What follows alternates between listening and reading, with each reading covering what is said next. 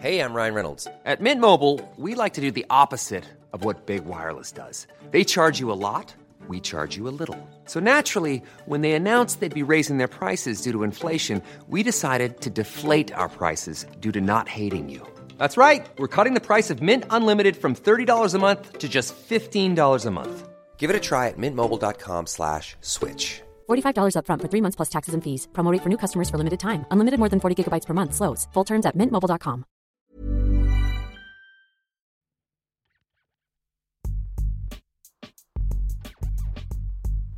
Bienvenue dans Graines d'orienté, le podcast qui vous parle d'orientation. Orientation de nos jeunes pousses, bien évidemment, mais également de celles et ceux qui se sont un jour posé la question de leur orientation passée et future. Je suis Juliette et je suis vraiment ravie de vous accueillir dans ce premier épisode. Alors le podcast, depuis quelques mois, il anime mes trajets en métro, il rythme mes séances de sport et il rend certaines tâches ménagères beaucoup moins ennuyeuses. Et cette fabuleuse découverte, je la dois à Pauline Grisoni. Pauline, elle est la créatrice de La Leçon, le podcast sur l'art d'échouer. À son micro, des personnalités au parcours assez épatant, par exemple le pâtissier Cédric Rollet ou l'aventurière de l'extrême Stéphanie Giquel, reviennent sur un échec particulièrement cuisant de leur parcours. C'est très enrichissant, hyper instructif, et j'étais donc ravie que Pauline accepte d'être ma première invitée. Pour moi, Pauline est revenue sur son parcours d'orientation scolaire et professionnelle, sur les difficultés qu'elle a surmontées avec sa bonne dose de détermination corse, sur ses frustrations de littéraire contrarié, et vous verrez, elle nous véhicule un message hyper énergisant qui, en somme, nous dit Allez-y, mettez les pieds dans le plat, foncez. Qu'est-ce que vous avez à perdre? J'ai hâte de vous faire découvrir cette première discussion et donc tout de suite place à l'interview avec Pauline Grisoni. Alors bonsoir Pauline. Bonsoir. Merci beaucoup de donner euh, ton temps et puis euh, sa chance à ce premier épisode. Je suis touchée d'être euh, le premier épisode. Pour sauter tout de suite dans le grand bain, la première question que je voulais te poser, c'est quel est le pire conseil d'orientation que l'on t'ait donné Le pire, mais le, pire du pire, c'est surtout ne fais pas elle. J'ai toujours été euh, très littéraire. J'avais un prof de maths qui m'avait dit J'ai jamais vu quelqu'un d'aussi littéraire que toi. Euh, j'écrivais les formules mathématiques en, lettres, pour te dire. Tu vois, on voit le niveau de, de littéraire. J'adorais lire, j'étais passionnée par le français, la philo, bref, j'adorais tout ce qui était autour de la filière euh, L. Et tout mon entourage m'a dit vraiment, euh, surtout, ne fais pas elle. Tu vas terminer prof. Est-ce que tu veux être prof? Et toi, tu as 17 ans et tu es là, bah, je sais pas.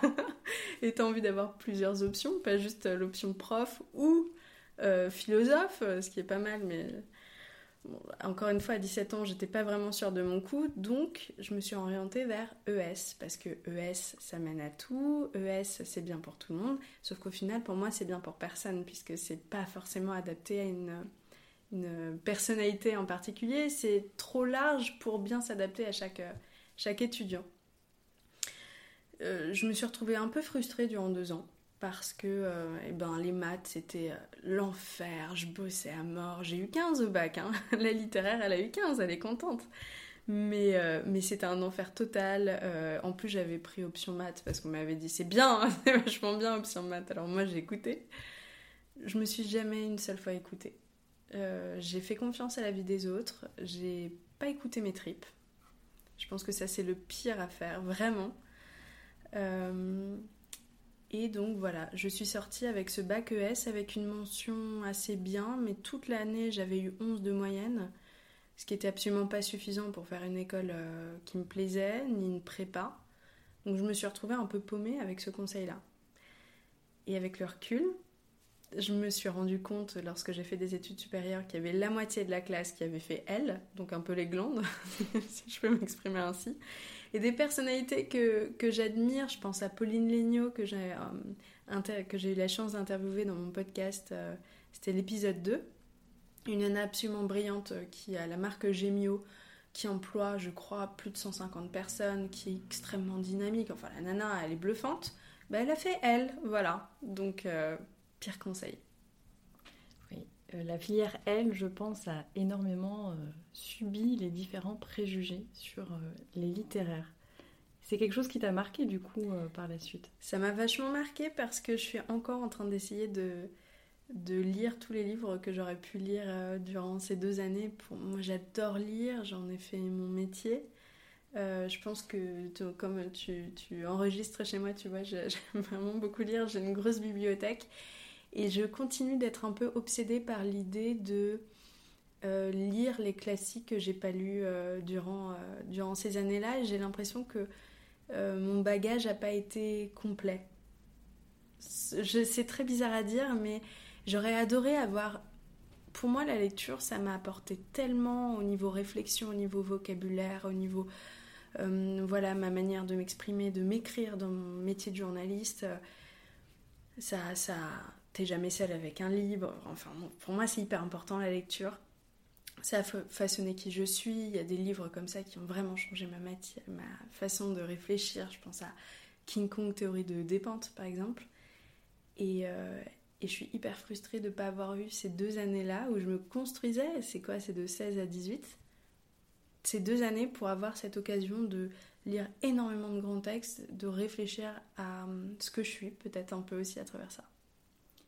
Et donc du coup, en te replongeant dans tous ces livres, c'est peut-être aussi une manière de te réapproprier euh, ce qui t'a échappé aussi, ce qui est le cas de, beaucoup de jeunes, je pense, avec le recul, qui ont le sentiment que leur orientation leur a un peu filé entre les doigts. Ouais, je confirme. Je, n'ouvre aucun euh, bouquin de maths. Euh, je sais même plus ce que c'est Pythagore. Donc euh, oui, oui, pour moi, c'est la filière de la frustration. et donc avec les livres, ouais, je, refais des études L un peu. Et donc aujourd'hui, tout n'a pas été perdu puisque à force de lecture et puis de détermination, tu es devenue donc journaliste. Aujourd'hui, journaliste plurimédia. Euh, si on revient un petit peu sur ton parcours d'orientation, après euh, cette frustration euh, mm. post, post-bac, comment tu as vécu la construction de ton parcours, de ton chemin de, vie, professionnel bien sûr, mais aussi bah, personnel en même temps alors moi j'avais le syndrome de la bonne élève, il fallait que je fasse plaisir, que j'ai les bonnes notes, et je les avais pas. Donc euh, je me retrouve euh, avec mon bac en poche, avec 11 euh, de moyenne, et je me dis non, non, non, non, c'est pas assez parce que il faut faire une prépa pour réussir, et que moi je peux pas aller dans une prépa, donc que je ne veux pas réussir. Et ça c'était impossible pour moi de pas réussir. Donc j'ai dit à mes parents, je veux redoubler mes deux premiers semestres pour me refaire un dossier en béton, les gars, je vous jure, j'ai un plan. Et le dernier semestre, euh, je pars à l'étranger, en Angleterre, je sais pas, mais je ne repasse pas mon bac puisque je l'ai eu. Et euh, mes parents m'en ont dissuadé, et à juste titre, en disant Non, Pauline, il faut avancer. Et là, tu vas stagner, c'est pas sain pour toi, psychologiquement, c'est pas bon. Quoi qu'il arrive, tu te trouves, tu veux euh, améliorer ton anglais, très bien. Et eh ben, on a entendu parler d'une d'une filière universitaire qui s'appelle LEA, qui te fait travailler à la fois sur euh, de l'économie et des langues. Donc vas-y, tente, fais, fais une année. Euh, c'est génial parce que j'avais que 20 heures de cours par semaine. J'ai eu un mois et demi, je crois, à Noël sans, sans partiel. Mon premier copain, c'était pas forcément l'année la plus pertinente pour moi, mais c'était vraiment, vraiment génial. Et puis je me suis dit, oh, j'adore parler anglais, je trouve que c'est hyper grisant, c'est un sorte de challenge. Ça me plaît, ça me plaît.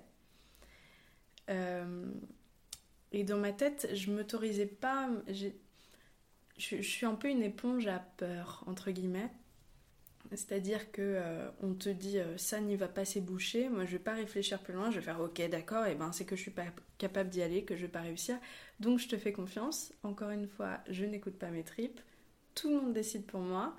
Et moi à ce moment-là, je me dis bah, je vais aller dans un truc qui fonctionne bien, le commerce. C'est bien ça pour une littéraire, bravo. et donc, après cette année LEA où, spoiler alerte, j'ai mon premier semestre et pas mon second, euh, encore une fois, le petit copain, je l'adore, mais euh, je crois qu'il faisait partie des, des, explications, euh, j'essaye de me rediriger vers une filière plus technique. Donc je pense tout de suite à un IUT qui mène à une école de commerce. Une sorte de parcours tout tracé un peu parfait. On te dit c'est très bien, vas-y ma fille, tu veux devenir commercial, c'est parfait. Mon père qui était là, la négo, c'est la vie, parfait, vas-y. Et je vais voir mon proviseur. Est-ce que je te raconte euh, ça maintenant ou pas? Avec plaisir. Ok. J'ai envie qu'on fasse une petite dédicace. D'accord. Euh, Casse dédiée au proviseur? Euh, je vais voir mon proviseur et j'ai besoin d'un papier pour remplir mon dossier où il y a une lettre de motivation, il y a un sort de petit CV de, ta vie étudiantine passée. Je vais voir ce proviseur qui me met soit avis réservé, soit avis défavorable. Mais un truc un peu horrible, alors qu'il m'avait jamais vu, on s'était jamais parlé, il savait pas euh, quel était, euh, bah, je sais pas, euh, mon état d'esprit, mon caractère, mes ambitions.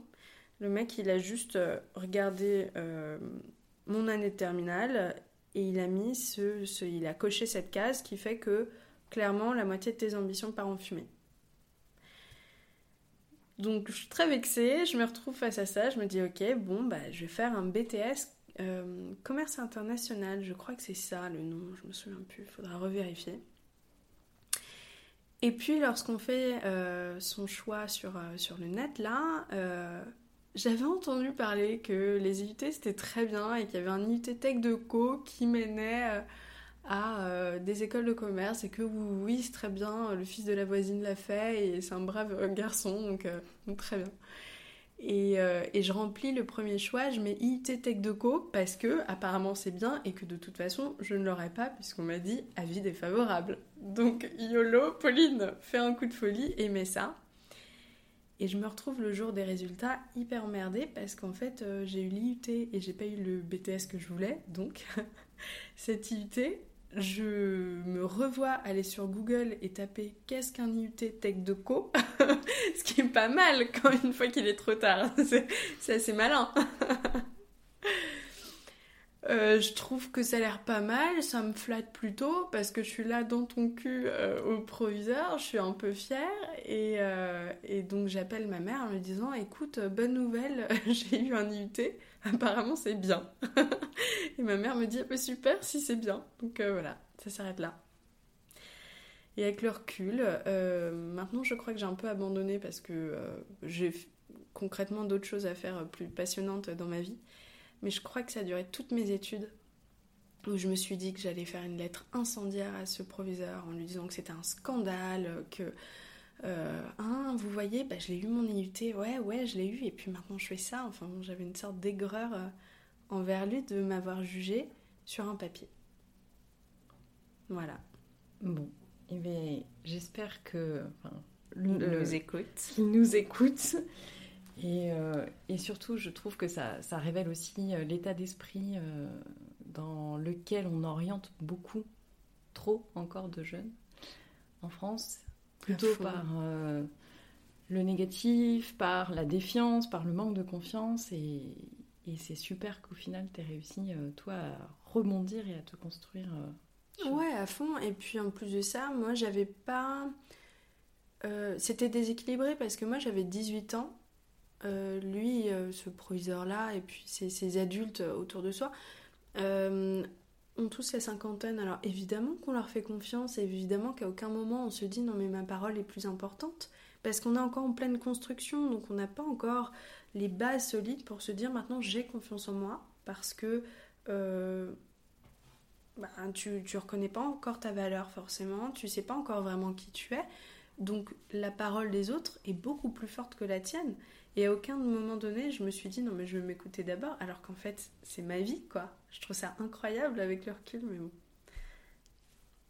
Et ta vie, tu l'as complètement prise euh, en, main ensuite. Euh, et, aujourd'hui, tu es la créatrice du podcast euh, La Leçon, mhm. qui nous distille ses enseignements sur l'art d'échouer. Donc tu interviews des personnes au parcours qui nous font rêver, concrètement. Inspirant. et tu en tires euh, la substantifique moelle pour revenir sur ces épisodes qui sont parfois très joliment dit moches, pas cool, euh, durs et, euh, c'est un, pur bonheur de l'écouter. Et donc justement, je voulais savoir au, fil de ces rencontres, quelles quelle, quelle leçon toi tu en as tiré sur la perception de l'échec en France? Et quel lien tu pourrais faire entre cette perception de l'échec et la manière dont on oriente aujourd'hui euh, les jeunes de, du collège finalement jusqu'au post-bac? Alors déjà, le premier truc qui m'a frappé, euh, c'est que toutes les personnes que j'ai interviewées, sportifs de haut niveau, euh, grands chefs pâtissiers, engagés en politique, etc., euh, savent tout de suite directement de quoi ils vont parler. Ils ont tous un ou plusieurs gros échecs en tête qui leur viennent de façon évidente. Et je me suis dit, mais en fait, c'est dingue parce que moi, j'ai 27 ans, j'avance à mon rythme, mais j'ai pas du tout, euh, loin de là, encore leur niveau. Et pour moi, c'est plus dur d'essayer de mettre des mots sur mes échecs. Pourquoi? Parce que j'ai fait moins de choses qu'eux. Et plus on fait des choses extraordinaires, et plus les échecs sont visibles aussi à côté. Et je trouve ça intéressant. Et je trouve que ça fait du bien de, réaliser que, euh, en fait, euh, si on veut aller loin, il faut aussi et forcément échouer. Et je pense que ces gens-là, s'ils ont un échec tout de suite en tête, c'est qu'ils ont pris des risques. Et qu'avec les risques viennent forcément des échecs, viennent aussi des victoires. ne vous inquiétez pas, c'est positif ce que je veux dire. Mais je pense que vraiment, quand on essaye de se lancer et de se dépasser, on a forcément un échec qui arrive euh, globalement. Donc tous ces gens qu'on admire, eux, ils en ont plein dans la tête. Et ça, ça fait vraiment du bien. Euh, par rapport à euh, l'orientation, bah, y avant ça, je pense qu'il y a un, épisode qui m'a particulièrement marqué, c'est celui d'Ariel Wiseman, qui dit quelque chose que je trouve ultra intéressant lui, il dit, mais c'est tout bête, hein, que l'échec, c'est un début, c'est une fin. C'est juste une période de ta vie et, demain c'est terminé. Et voilà, et il faut juste pas s'attacher et se prendre son échec sur le dos comme un petit baluchon qu'on trimballe et se refouetter avec ça tous les jours en y repensant. Et c'est ce qu'on fait forcément tous, parce qu'on est tous un peu masochistes à certains moments, en disant ouais mais cette fois-ci t'as vraiment merdé, t'as honte, tu ressens vraiment, tu ressens les émotions. Et lui te dit, mais tout simplement, tu le laisses filer. C'était un moment de ta vie. Demain, il est passé. Et demain, tu as d'autres succès. Il faut aussi mettre en valeur ces succès-là. Euh, on pense qu'au négatif, toujours. Tu retiens de ton année, tu retiens quoi? Les, moments où tu as merdé, alors qu'il y a des, forcément dans ta semaine, dans ton année, il y a des moments de folie aussi. Sauf que très naturellement, on se concentre toujours sur les 10% qui sont négatifs, parce qu'on est tous un peu perfectionnistes euh, dans le fond. Euh, et je pense que là-dessus, il faut vraiment changer son point de vue. Faut faire basculer sa vision en disant Ok, j'ai merdé, bon, on met ça de côté, mais j'ai fait ça aussi bien. Et je vais reconnaître mes efforts là-dessus, qui sont bien. Euh, demain, je vais faire ça, et demain, mon échec, il est passé. Donc euh, demain, c'est demain, et, on recommence sur de bonnes bases. Et dans le système français, et eh bah, tout simplement, à partir du moment où on a un carnet et des notes, les échecs, ils sont visibles. Et, euh, et manifestement, ma mauvaise orientation, donc moi qui aurais dû aller probablement en L, qui me suis retrouvée en ES avec des notes hyper banales, j'étais l'élève banale, ennuyeuse, qui est ni mauvaise ni bonne, donc qu'on oublie, et ben je me suis retrouvée avec ce carnet-là, avec euh, euh, cet avis défavorable, alors que j'avais une force de vie mais énorme, j'avais envie de tout déchirer, de cartonner.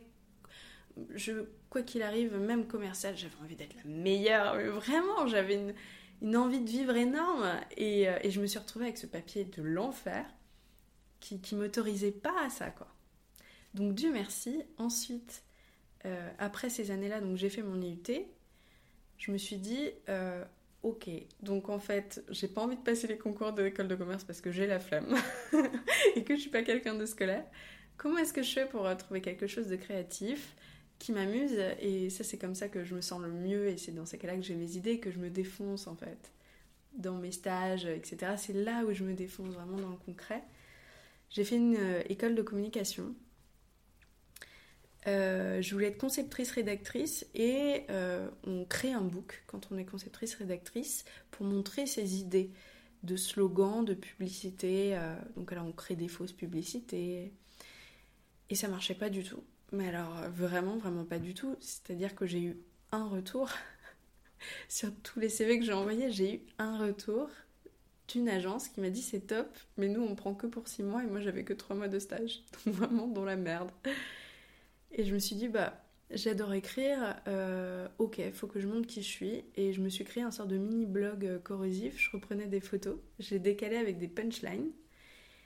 Et j'ai décroché un, stage euh, qui s'est révélé passionnant chez Minute Buzz qui aujourd'hui est vraiment le média phare 100% euh, euh, réseaux sociaux, 100% vidéo, qui développe aujourd'hui des podcasts aussi d'ailleurs, je leur fais les pubs au passage.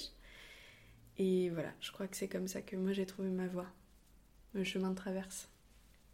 Donc dans toutes ces contraintes, finalement, tu as réussi aussi à puiser et, à te, à te forger une vraie créativité qui t'a permis d'avancer et euh, de te construire petit à petit Je pense que la créativité, je l'avais. Je pense que je suis euh, un peu littéraire créative, un petit peu artiste, un peu chez père euh, dans ma tête. Ça me dessert beaucoup, mais à côté de ça, bah, il y a des petites pépites de temps en temps aussi. J'ai entendu une jolie phrase qui disait que la créativité naît forcément sous la contrainte. Alors je suis pas capable de te dire de qui, je sais pas, on va dire Socrate parce que ça fait bien, mais c'est absolument pas le cas. Ce sera la référence littéraire de, cet épisode. De rien, je vous en prie. si vous avez besoin, j'en ai d'autres. Euh, donc je sais pas si dans mon cas c'est de la contrainte qui est née tout ça. En revanche, euh, je crois que c'est mon ego. Mon ego en a pris un gros coup et j'ai une... j'ai pas forcément euh, non, je crois que c'est presque même de la fierté en fait, la fierté corse J'étais là, non mais attends, vous foutez de ma gueule ou quoi? C'est mort, moi je veux y arriver, alors euh, faut que je me démerde, mais je vais trouver un moyen, je vous jure que je vais trouver un moyen. Je pense que c'est plutôt euh, ça que la contrainte qui a joué. On m'a titillé là où ça faisait mal. Mmh, c'est un vrai message de, de persévérance et, c'est super chouette. Et du coup, pour euh, conclure, je voulais te demander en, en, dernier lieu quel était ton conseil à toi? Alors, euh, soit pour euh, les jeunes, des ados, des jeunes pros, ou même des parents qui pourraient écouter ce podcast sur l'orientation, sur toi, à contre-pied de tout ce qu'on a dit mhm. sur les mauvais conseils qu'on a pu nous donner, quel est ton meilleur conseil Quel serait ton meilleur conseil d'orientation? Alors, je vais te dire un truc qui, me, pour moi, me sort des tripes, c'est euh, ne faites pas vos choix par ne faites aucun calcul dirigé par vos peurs. On a tous des peurs en nous, surtout je crois quand on devient parent, euh, c'est évident que la peur est présente. Ce que j'entends autour de moi est des gens qui aiment profondément leur enfant et qui essayent vraiment de, de faire les choses bien pour eux. Ce sont toujours des conseils qui sont dirigés par les peurs qu'ils entendent autour d'eux. Et les peurs, ça vient de deux choses. Ça vient d'une frustration personnelle euh, je ne me sens pas capable de, donc je vais peut-être inconsciemment casser le rêve de la personne en face. Et ça vient aussi euh, d'un manque de peut-être de créativité. Euh, et donc on, on, vous dit, il faut pas faire ça, ça ça marche pas, n'y allez pas, blablabla. Bla, bla, bla. Donc Évidemment, quand on est élève, on encaisse tout. Quand on est parent, on, encaisse tout. Enfin, c'est normal, c'est vachement dur. Moi, j'aurais jamais rêvé être journaliste puisque c'est un milieu bouché, qu'il n'y a pas de travail et que ça paie pas. Au final, je me retrouve avec un. J'ai eu de la chance, la vie c'est aussi de la chance, d'avoir un CDI à la sortie de mon boulot, de mon stage plutôt. Et je me suis dit, mais fuck off, toutes ces années à me. à restreindre mes rêves, à ne pas oser, alors que au final, j'ai un truc qui me fait vraiment kiffer. Et je crois pertinemment que qu'importe euh, le, choix que vous ferez, il y a toujours de la place pour des bons, des créatifs, des gens qui se bougent le cul, des gens surtout persévérants. C'est vraiment, vraiment, vraiment le mot d'ordre. C'est-à-dire que vous allez échouer mille fois et la mille et unième, ça va réussir. Euh, ne dirigez pas vos choix par la peur, écoutez simplement là où vous êtes le meilleur. Si vous, vous êtes manuel, allez-y. Si vous, vous êtes créatif, foncez.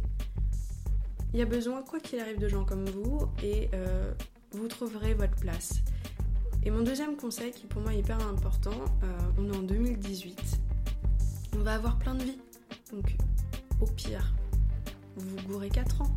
Mais 4 ans dans une vie, c'est rien. on sait même pas si on va avoir une retraite. Donc, euh, c'est pas grave. Moi, là, je suis en train de me dire, bah voilà, j'ai envie de changer de voie, j'ai envie de réinventer mon taf. Mais je trouve ça trop bien. Donc, encore mieux si on peut commencer par un travail, se dire, bon, je sais pas vraiment si c'est le bon. Tester, essayer d'apprendre à découvrir qui on est, à, acquérir euh, des, compétences. Et puis, bam, on bascule sur autre chose et on se fait confiance et on y va. Et on saute dans le vide. Et puis, ça marche pas, ça marche pas. Et ben, il y a peut-être un troisième truc qui vous attend et la troisième personne qui va vous recruter, elle va être bluffée parce que vous aurez eu le courage, la force, la persévérance de tenter des choses. Donc n'écoutez pas vos peurs, essayez de réfléchir à qui vous êtes vraiment et foncez. De littéraire à littéraire, un grand merci. J'espère que ma discussion avec Pauline vous a plu. N'hésitez pas à me faire vos retours et à très vite pour un deuxième épisode de Graines d'Orienté.